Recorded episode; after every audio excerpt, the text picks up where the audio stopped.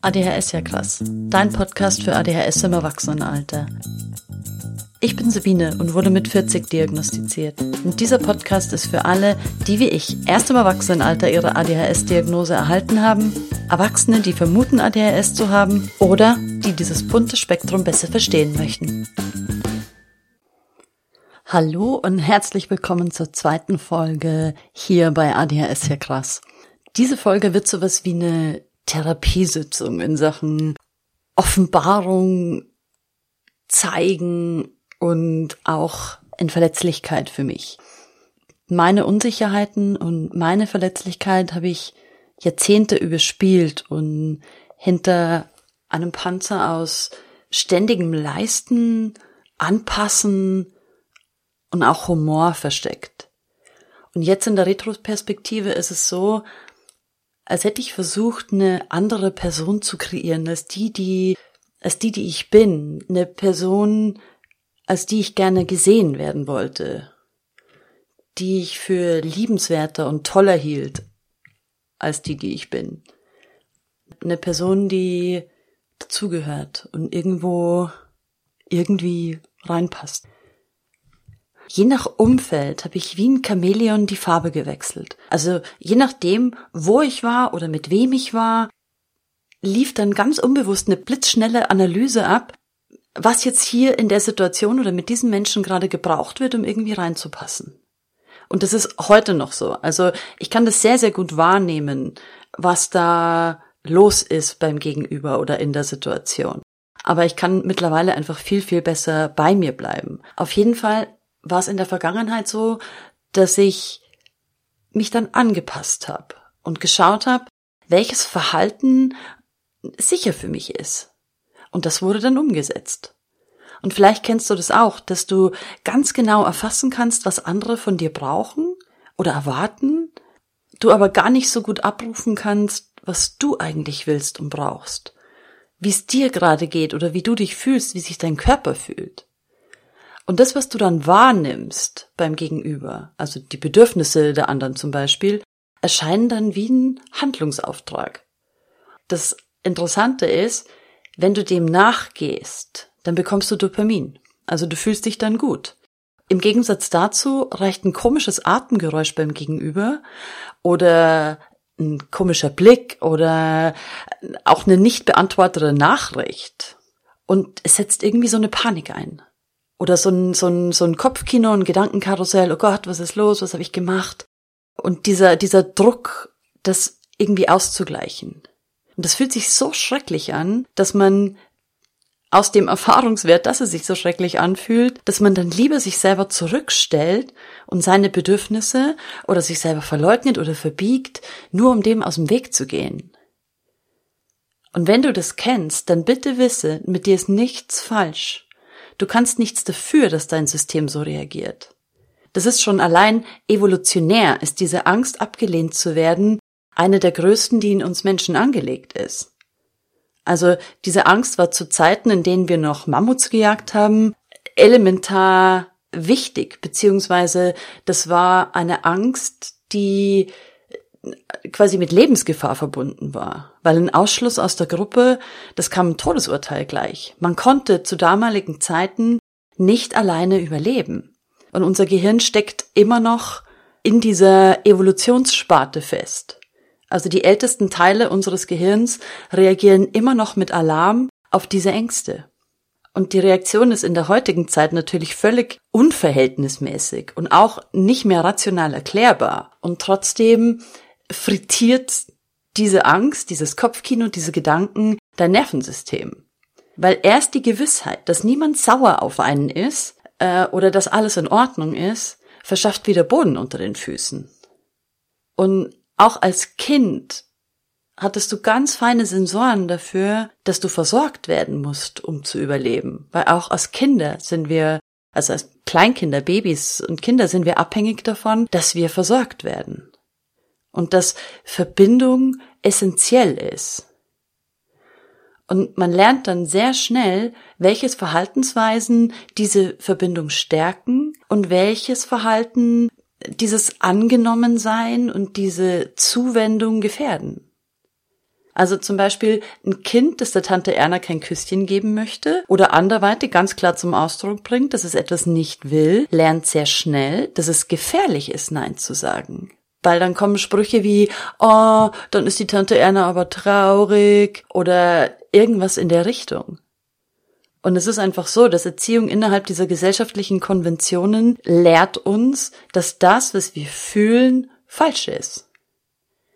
Viele von uns haben sicher auch die Sprüche gehört, das ist doch nicht so schlimm und da muss man doch nicht weinen und was hast du denn schon wieder und, und so lernen wir, dass unsere Bedürfnisse falsch sind und das, was wir wahrnehmen, falsch ist. Auch wenn wir als Kinder wahrnehmen, dass bei den Erwachsenen dicke Luft herrscht und man nachfragt, was los ist und man bekommt dann zu hören, hm, nichts. Das ist wieder so eine Bestätigung dafür, dass das, was wir wahrnehmen, falsch ist. Und manchmal wurden wir einfach für das, was wir gerade gefühlt haben, also wenn wir dann geweint haben, wenn wir geschrien haben, ausgeflippt sind oder einfach etwas nicht wollten, dann wurden wir bestraft oder weggeschickt oder beschämt und manchmal auch Schlimmeres.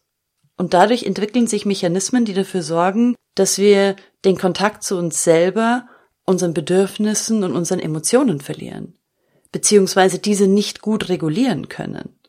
Und mit ADHS ist es ist dieser Bereich der Emotionen und der Regulation ja auch nochmal ein ganz besonderes Thema.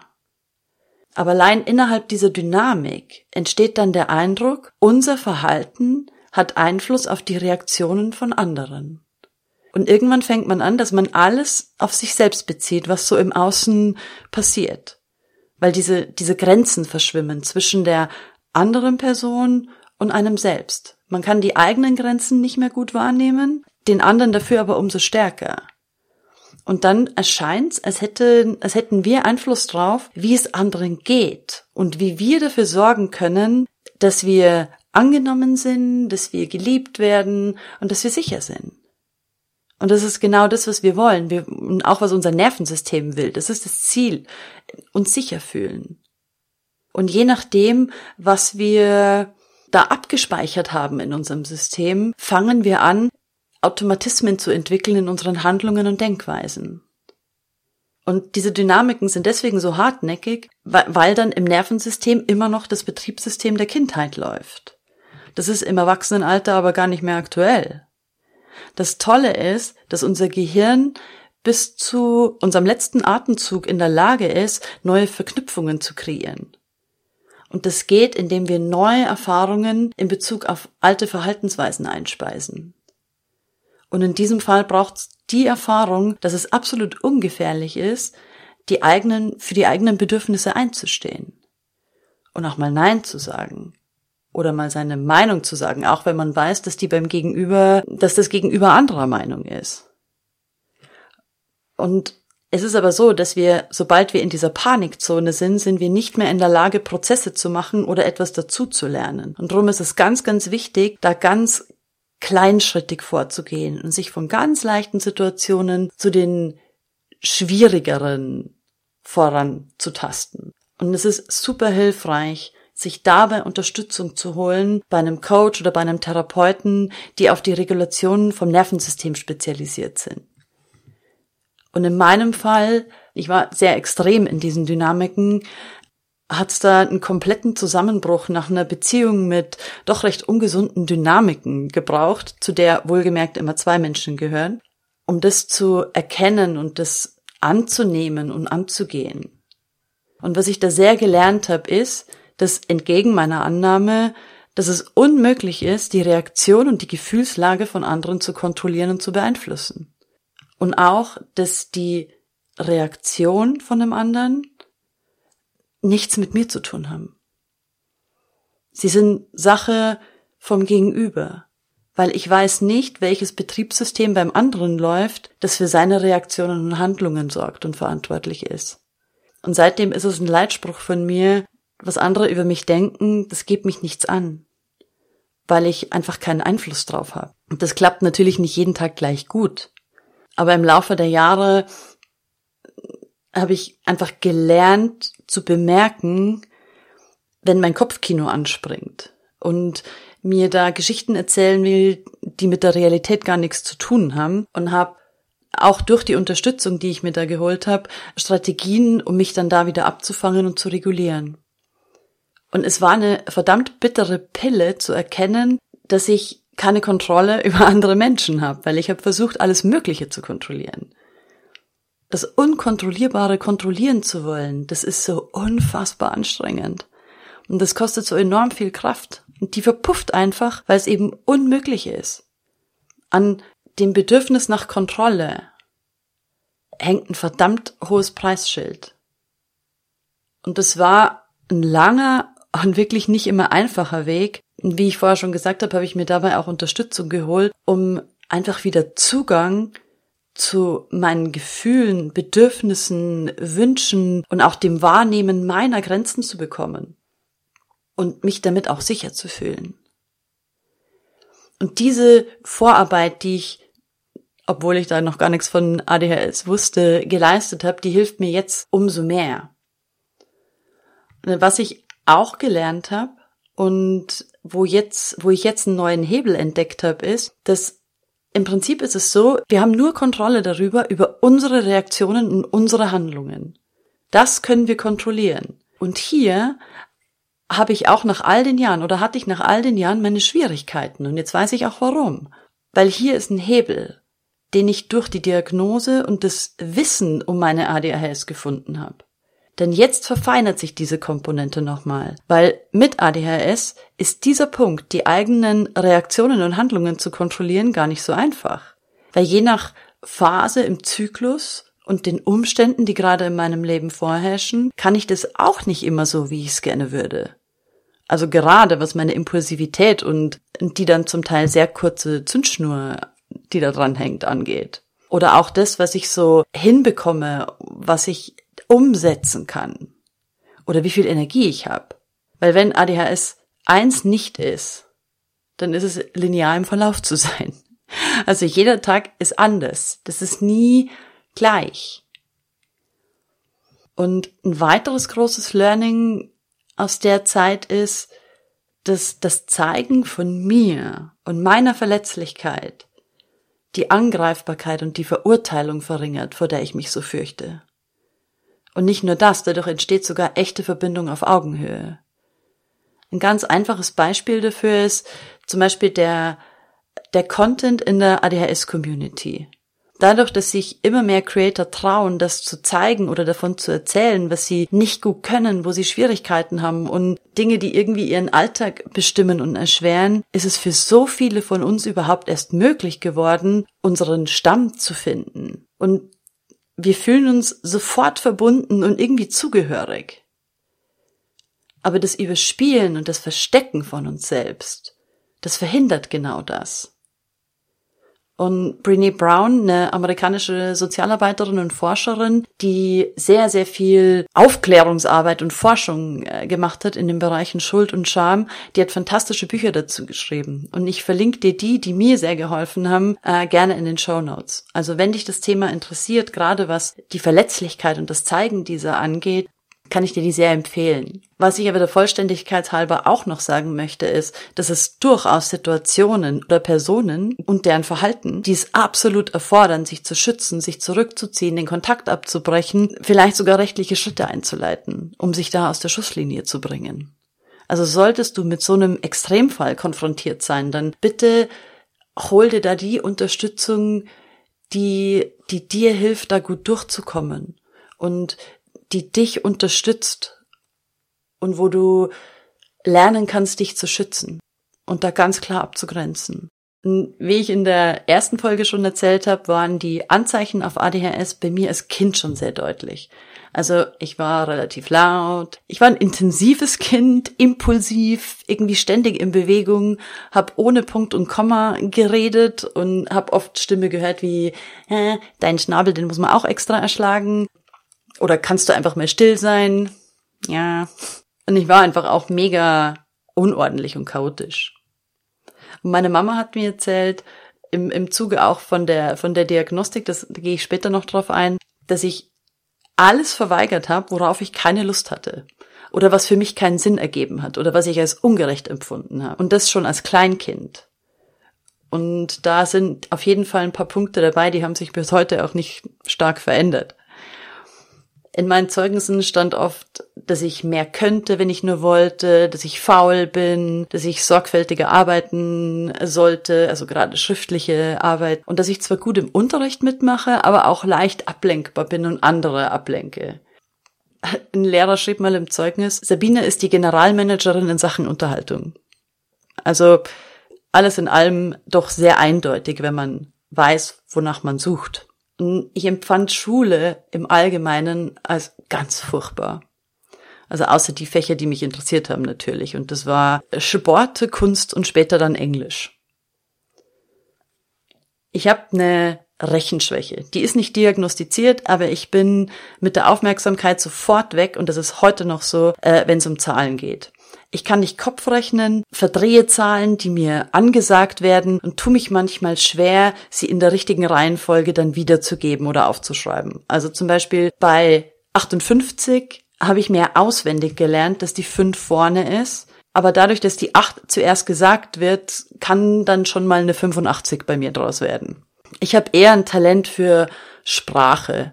Nicht unbedingt für die Rechtschreibung, weil ich ganz viele Flüchtigkeitsfehler mache, die mir dank der ADHS nicht auffallen. Also Buchstaben weglassen oder doppelte Buchstaben drin haben.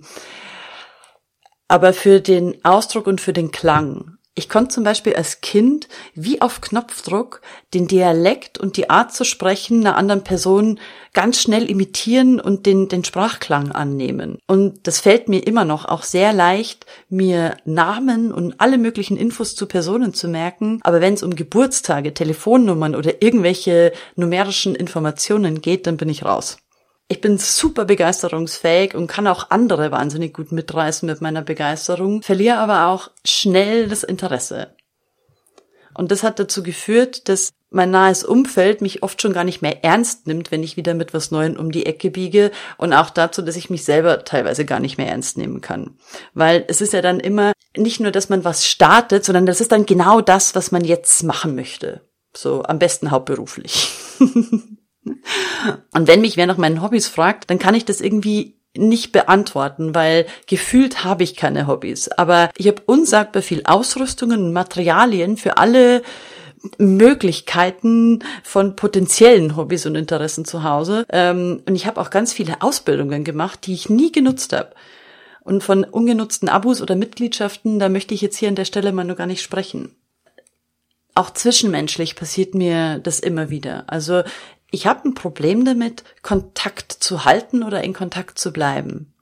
Und wenn die Person dann noch nicht regelmäßig in meinem Blickfeld ist, dann ist es fast so, als würde die Person nicht mehr existieren. Und das, das tut mir so leid und es nervt mich, weil, weil das ganz selten was mit der Person zu tun hat, sondern mit meinem Gehirn. Aber erklär das mal. Und somit ist es wirklich schwer für mich, Freundschaften zu pflegen und zu halten. Und jetzt, wo ich so drüber spreche und drüber nachdenke, ist es auch in meinen Beziehungen so. Also in der Vergangenheit hatten meine Beziehungen eine ganz ähnliche Dynamik. Also das war immer erst voll der Hype, äh, totaler Wahnsinn, Seelenverwandtschaft, große Liebe natürlich und äh, ganz viel oder zum Teil ganz viel ungesundes Drama und komische Dynamiken. Also so ein Dopamin-Eldorado. Aber, aber halt einfach nicht von der guten Sorte. Und was ich nach der Spirale aus Hype und Interesse und was sich nach der Spirale aus Hype und das Interesse verlieren vor der Diagnose dann bei mir eingestellt hat, und zwar egal in welchem Bereich, ist einfach immer das Gefühl von Scheitern.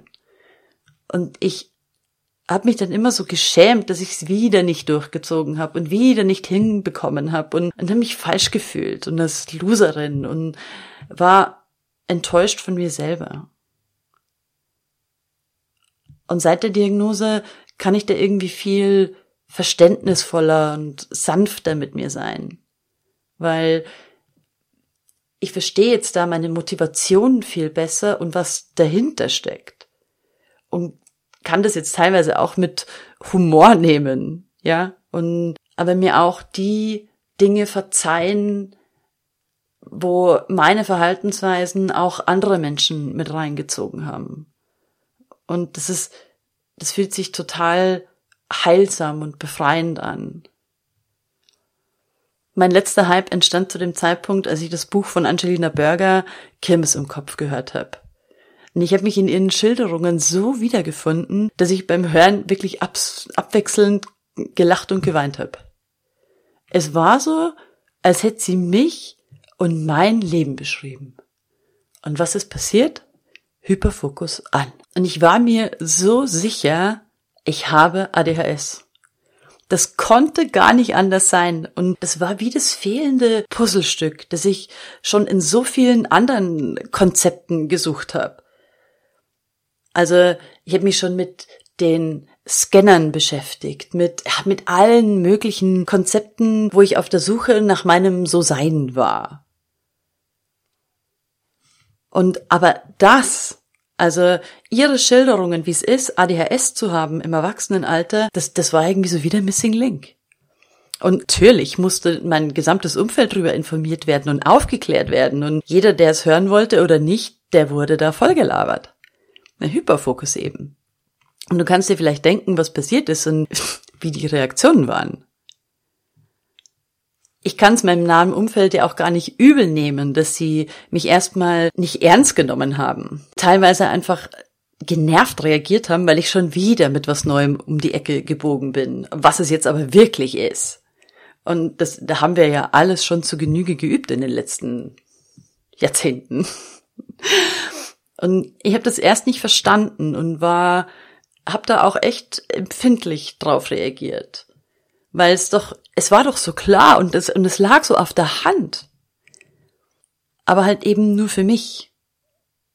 Ich bin drauf gekommen, dass zum einen wissen die meisten, die sich noch nie intensiver mit dem Thema ADHS auseinandergesetzt haben, eben nur das, was sie mal irgendwo gehört oder gelesen haben. Und das ist einfach oft nicht wahr, also das stimmt einfach oft nicht, oder ist recht eindimensional dargestellt. Und was ich noch übersehen hatte, war, nur ich wusste ja genau, wie es mir ging all die Jahre.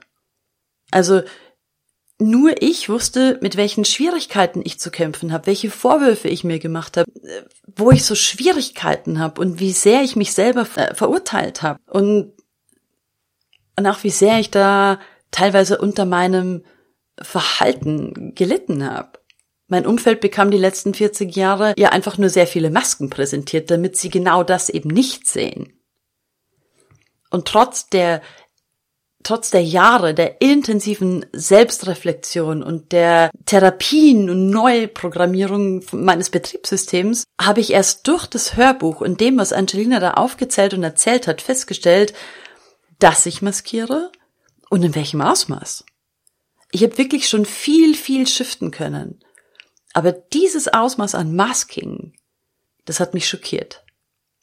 Also, wenn es dir auch so geht, dass du dich in den, also wenn du noch keine Diagnose hast, aber du dich in den Symptomen und Verhaltensweisen in ADHS-Content total wiederfindest und erkennst und dein Umfeld aber irgendwie blöd drauf reagiert, wenn du dich da mitteilen möchtest und dich verunsichert, dann mach dir bewusst, dass du wahrscheinlich die einzige Person bist, die das so im vollen Umfang einschätzen und erkennen kann.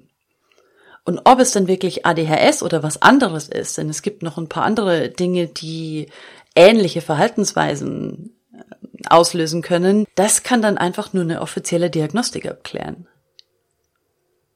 Aber die Menschen um uns herum, die sehen und erkennen nur das, was wir ihnen zeigen oder das, was wir nicht verstecken können.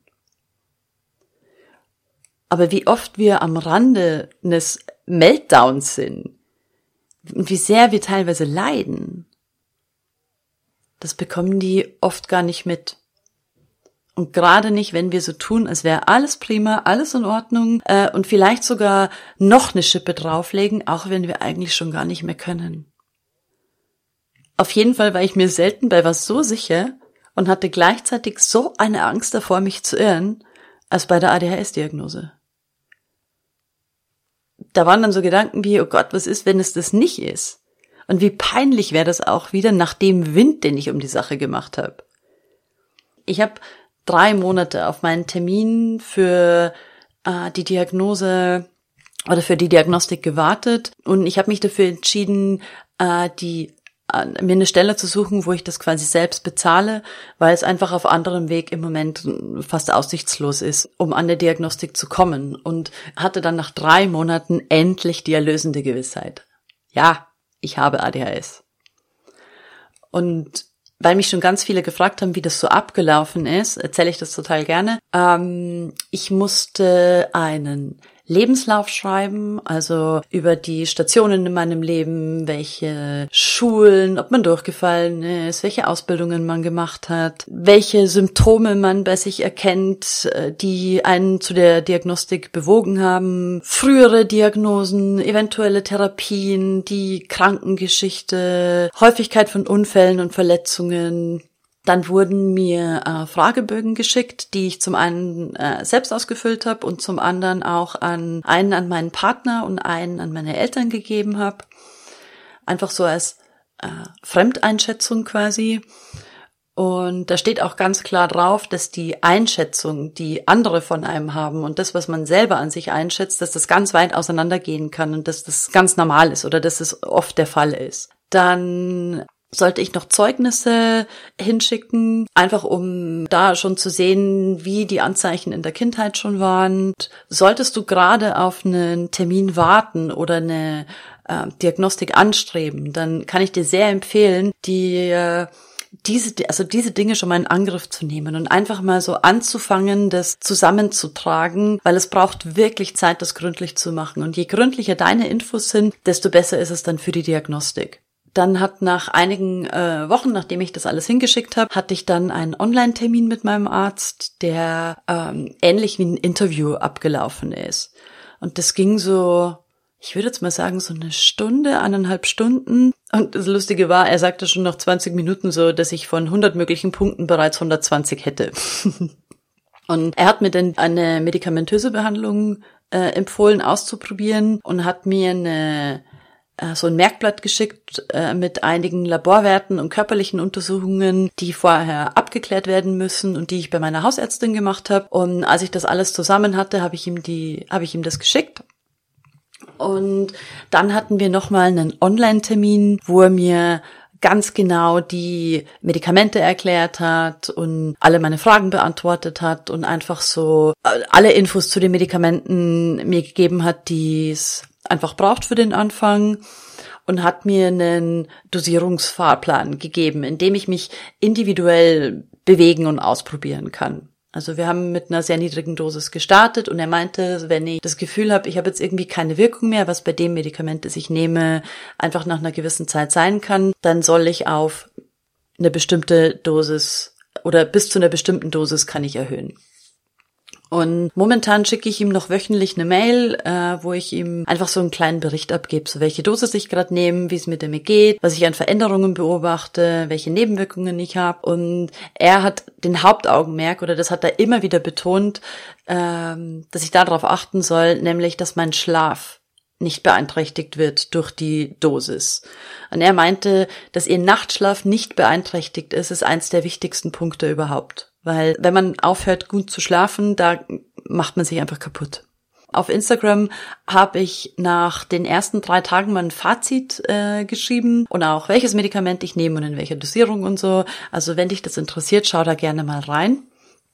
Und was ich für mich beobachten kann jetzt seit mittlerweile, jetzt sind es drei Wochen, dass ich das Medikament nehme, ist, ich fühle mich einfach viel präsenter und ich bin in der Lage, im Moment zu bleiben. Also ich kann mich besser fokussieren, aber ich kann auch aus dem Fokus wieder auftauchen. Und irgendwie ist es so, als wäre mein Kopf leiser und ich kann meine eigenen Gedanken wieder hören. Und ich fühle mich nicht mehr so getrieben und kann auch einfach mal fünf Grade sein lassen. Ich muss mir eben einen Schluck trinken. Das ist eine der Nebenwirkungen, dass man trockenen Mund bekommt von den Medikamenten. Hm, wo war ich? Ich fühle mich einfach nicht mehr so getrieben und was äh, ganz cool ist, was seitdem wieder geht, ähm, ich kann mich wieder hinsetzen und einfach ein Buch lesen. Das habe ich lange Zeit aufgegeben, weil ich nach drei Sätzen schon nicht mehr wusste, was da überhaupt stand. Und jetzt geht es wieder. Es ist auch so, als wäre die Hürde für die Umsetzung von Sachen, die ich mir vornehme, nicht mehr so groß. Teilweise ist sie sogar ganz weg. Also das, ich tue es jetzt einfach. Und was auch sehr signifikant ist, ist, ähm, ich kann viel besser zuhören und Gesprächen folgen. Das, am Anfang hatte ich fast den Eindruck, als würde ich besser hören, aber es ist einfach diese Möglichkeit zuzuhören, ohne dass die Gedanken die ganze Zeit abschweifen. Und das macht man ja nicht mit Absicht, dass die Gedanken abschweifen, sondern das passiert eben einfach so. Also für mich ist das gerade ein ganz neues Lebensgefühl. Und mein Arzt hat es auch so beschrieben, dass die Medikamente in der Regel wie eine Brille fürs Gehirn wirken. Also die es dann ermöglichen, dass das scharf gestellt wird, was sonst einfach so im Nebel oder irgendwie so schwammig verschwommen ist. Und was auch wirklich zurückgegangen ist, ist meine Impulsivität. Also zum einen mal was Impulskäufe angeht, wo ich auch sehr, sehr, sehr gefährdet bin. Also ich habe so das Gefühl, ich bin zufriedener und ich habe nicht immer das Gefühl, dass ich brauche etwas. Aber das ist ja genau das, was das Dopamin macht. Das ist ja dieser haben wollen Botenstoff. Und das ist auf jeden Fall weniger. Und auch meine, wie soll ich sagen, meine re impulsiven Reaktionen, also so dieses wütend werden oder sauer werden. Es ist nicht weg. Und wenn du mich am richtigen Punkt erwischt, dann platze ich immer noch wie ein Luftballon, aber ich habe so das Gefühl, ich kann es irgendwie besser steuern. Und was ich total witzig finde, das äh, ist, dass ich, ich habe früher oder bis zu den Medikamenten über ganz viele Jahre habe ich jeden Tag Cola getrunken. Also ich war regelrecht süchtig nach Cola. Und jetzt mag ich es irgendwie gar nicht mehr besonders. Überhaupt Kohlensäure. Ich habe vorher nur Getränke mit Kohlensäure getrunken und jetzt eigentlich fast gar nicht mehr. Und das irgendwie so von einem Tag auf den anderen. Also ich für mich kann sagen, ich bin sehr glücklich darüber, diese Möglichkeit zu haben. Und auch, dass ich, und ich bin sehr glücklich darüber, dass ich es gut vertrage. Und ich hatte auch erst Angst, dass ich irgendwie meine Persönlichkeit oder die Dinge, die ich eigentlich gerne mag, an, auch an meiner ADHS, dass sich das irgendwie verändert oder dass sich meine Kreativität einschränkt. Und, aber das Gefühl habe ich momentan überhaupt nicht. Es ist eher so, dass mein Kopf einfach ein bisschen langsamer ist und ich dadurch meinen Gedanken überhaupt erst zuhören kann. Und das empfinde ich aktuell als sehr angenehm. Was mir in dem Zusammenhang jetzt nochmal ganz Wichtiges zu sagen ist, dass die medikamentöse Behandlung bei ADHS eine ganz hoch individuelle Sache ist. Und dass es da kein richtig und kein falsch gibt. Und das, was ich jetzt gerade gesagt und erzählt habe, ist weder eine Empfehlung noch eine Beratung, sondern es ist einfach meine ganz persönliche Erfahrung damit. Das kann bei dir aber ganz anders sein. Die Medikamente bei ADHS, das sind keine Smarties und die Beratung gehört wirklich ausschließlich in professionelle Hände. Also wenn du da irgendwelche Fragen hast oder unsicher bist, dann sprich bitte mit deinem Arzt, weil ich selber, ich bin Patientin und keine Ärztin. Nur, dass das nochmal äh, betont ist.